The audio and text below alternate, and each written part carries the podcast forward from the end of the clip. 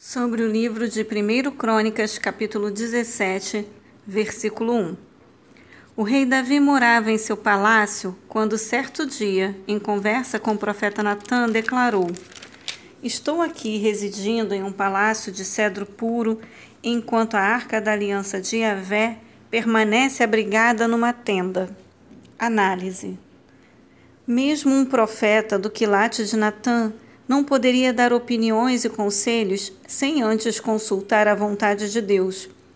O erro de Natã foi dar suas sugestões sobre uma questão espiritual sem indagar o Senhor sobre seu desejo e orientações. O propósito e a estratégia de Davi eram ótimos.